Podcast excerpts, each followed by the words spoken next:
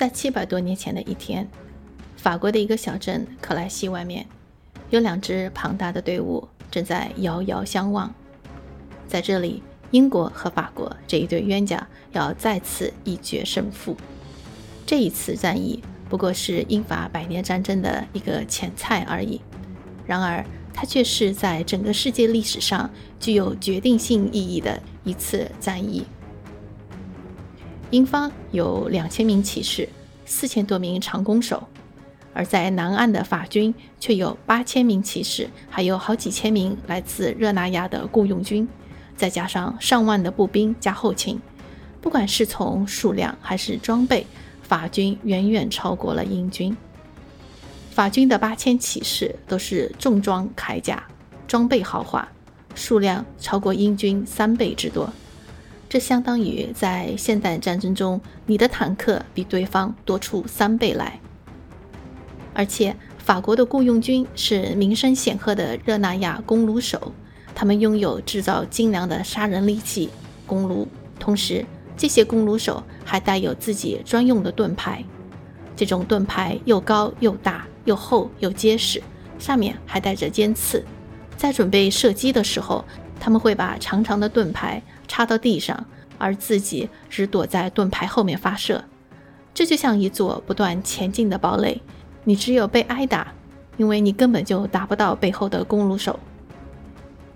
可是，在几个小时之后，战场上的局面已经大不一样。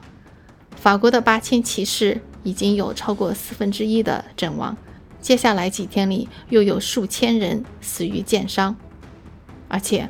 法军阵亡中的贵族伤亡惨重，包括一位国王，他是波西米亚的约翰国王，九位王子，十位伯爵，一位公爵，一位大主教，还有一位主教。而英军的损伤人数只有区区几百人。在克莱西的战场上，到底发生了什么？欢迎来到变奏曲频道，普遍真理，多样传播。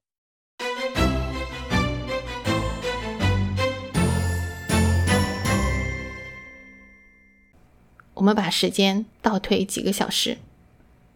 经过一天的行军之后，法国国王菲利普发出指令，让整支军队就地休息，准备第二天发动进攻。可是前线的骑士们停了下来，后方的骑士们却依然往前推进，要与在前方的会合。而领先的骑士看到后面继续往前走，他们也就继续往前走。就这样。骄傲和虚荣心胜过了他们想要服从国王命令的意愿。每个人都想超过他的同伴。骑士最想得到的是荣誉、荣耀，他们可不想被人称为是胆小鬼。菲利普国王看到无法叫停自己的骑士，他只有准备发动进攻。第一个出击的是热那亚的雇佣军十字弓弩手。可是他们的盾牌却还在后面的补给车辆中。菲利普国王顾不了那么许多，催促着这些雇佣军赶快上阵。没办法，弓弩手准备射击了。可就在那时，天降大雨，这对设计复杂的十字弓来说，绝对不是一个好消息。雨水影响了弓弦的质量，他们射出去的箭射程比平常短了很多。根本就没有达到英军弓箭手站立的地方。这个时候，英军长弓手走上前一步，数万支箭朝着热那亚人密密麻麻地飞过来，把没有盾牌保护的热那亚人刺得像刺猬一样。他们的手臂、头、脸到处中箭。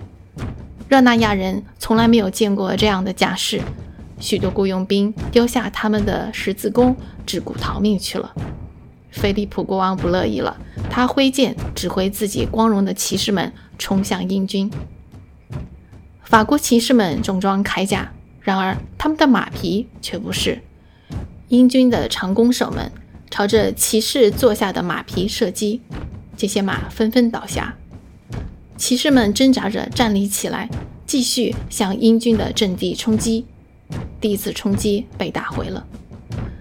如果菲利普国王决定暂停就地休息，那么这一次小小的挫败根本算不了什么，毕竟法军还是占有很多的优势，他们的大部队完好无损。经过一晚上的休整之后，骑士们也更加会有准备。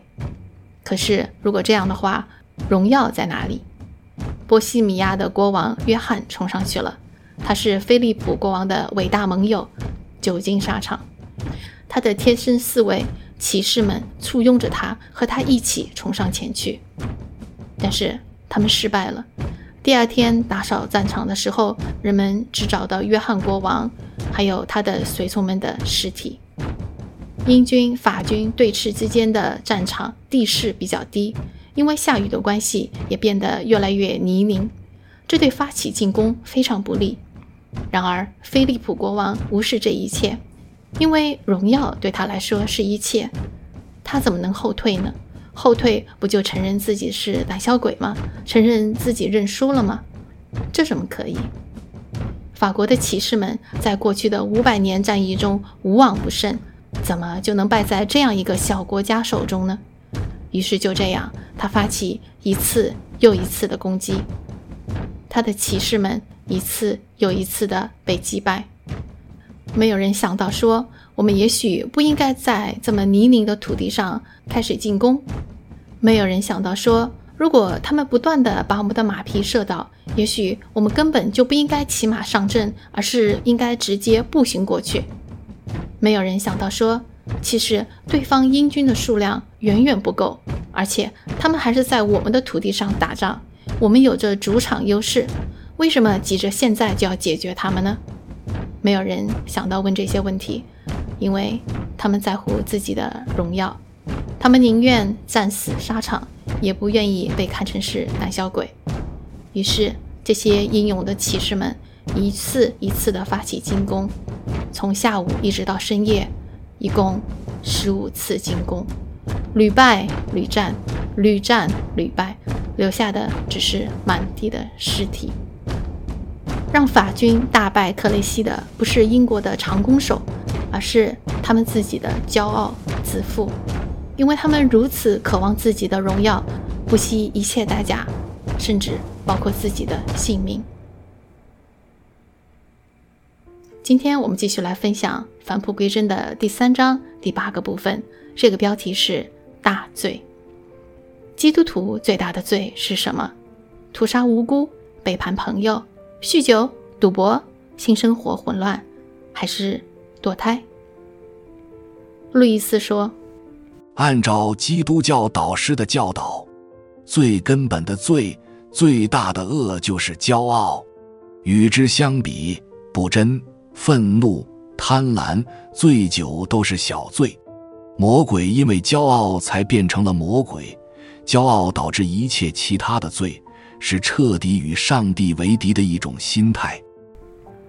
骄傲是最大的罪，而且这一种罪几乎无人能避免。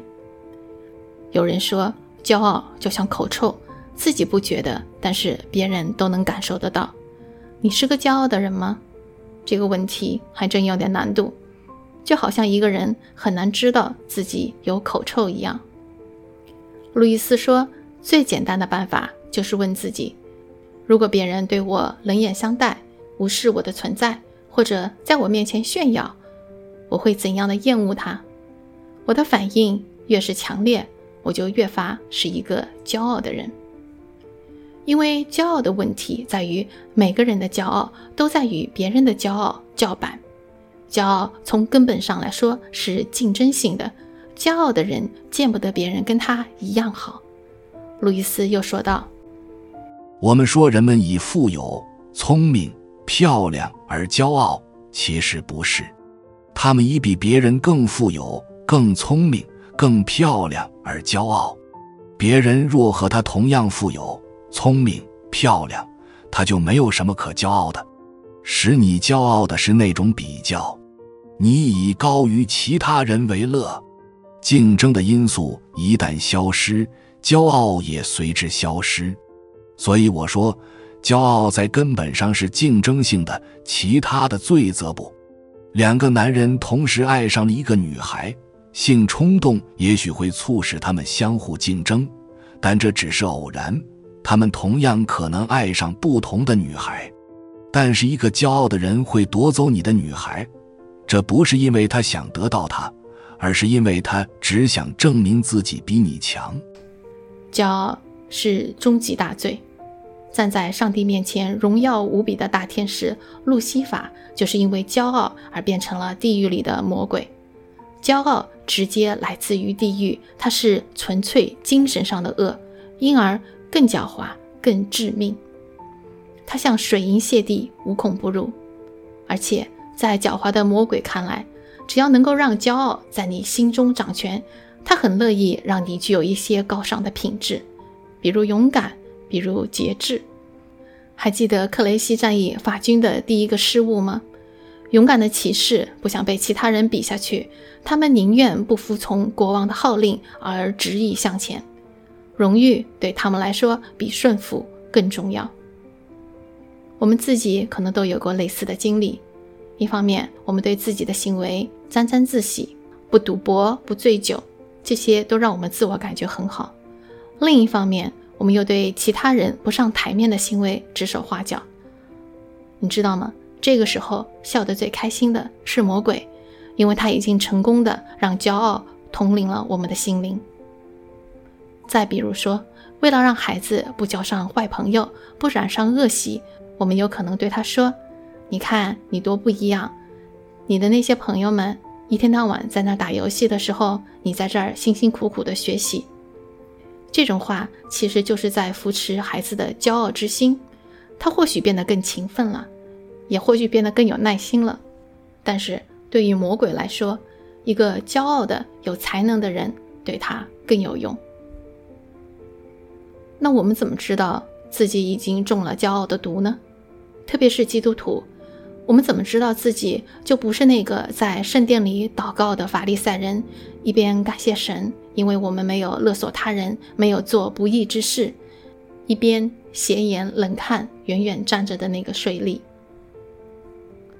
路易斯说：“我们有一个检测的方法，无论何时我们发现自己的信仰生活让我们自认为很好，最重要的是比别人更好，我想我们就可以确信是魔鬼而不是上帝正在我们身上做工。”真正检测自己是否站在上帝面前的标准是，全然忘却自己，或是自己为渺小、龌龊之物。在《魔鬼家书》里，路易斯从魔鬼的角度让我们看到魔鬼是如何让我们变得骄傲起来的。你有没有让你的病人注意到，他自己已经变得谦卑起来了？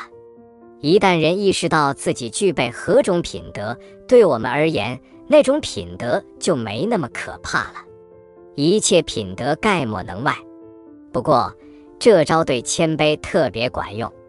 在他真正虚心起来的那一刻，要把他一把抓住，并在他脑子里偷偷筛入“哎呀，我变得谦卑起来了”这样欣慰的念头，而骄傲。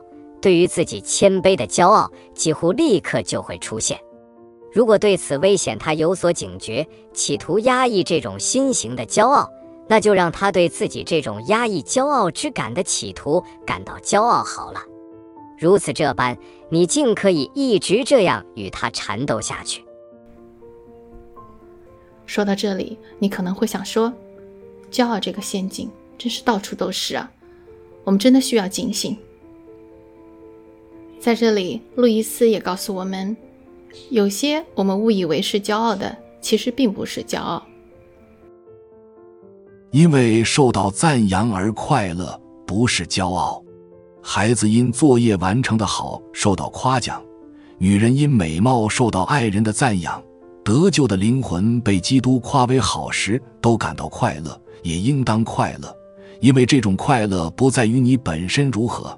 而在于你取悦了一个你想取悦也理应取悦的人，但是，一旦你从我让他高兴了，这很好这种想法转为我做到了这一点，可见我多棒。问题就来了：骄傲的人只看自己，他人乃是突出自己的陪衬；谦卑的人只是仰望神，知道自己不过是不配之人，却又蒙受了极大的恩典。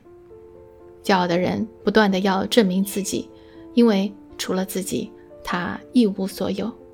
谦卑的人却根本不在意自己，因为他知道老我已经死去，新我已在基督里成就。骄傲的人看重自己的荣耀，为了自己的荣耀，他愿意付上一切的代价：生命、婚姻、儿女、家庭、理想。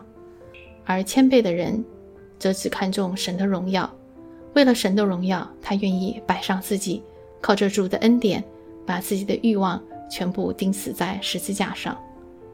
主啊，求你让我们谦卑下来，求你让我们只定睛于你，求你使我们甘心倒空自己，求你让我们放手那一切我们死死抓住的东西，无论是事业、婚姻、家庭还是机会，因为那一切如果没有你的祝福，只会让我们去争取自己的荣耀，而我们最后的下场，充其量。也不过就像那七百年前在战场上浴血冲杀的骑士，用性命换来一个历史上的注解。后人走过我们的墓碑，只会充满遗憾，或许略带点怜惜地说：“这就是求自己荣耀的下场。”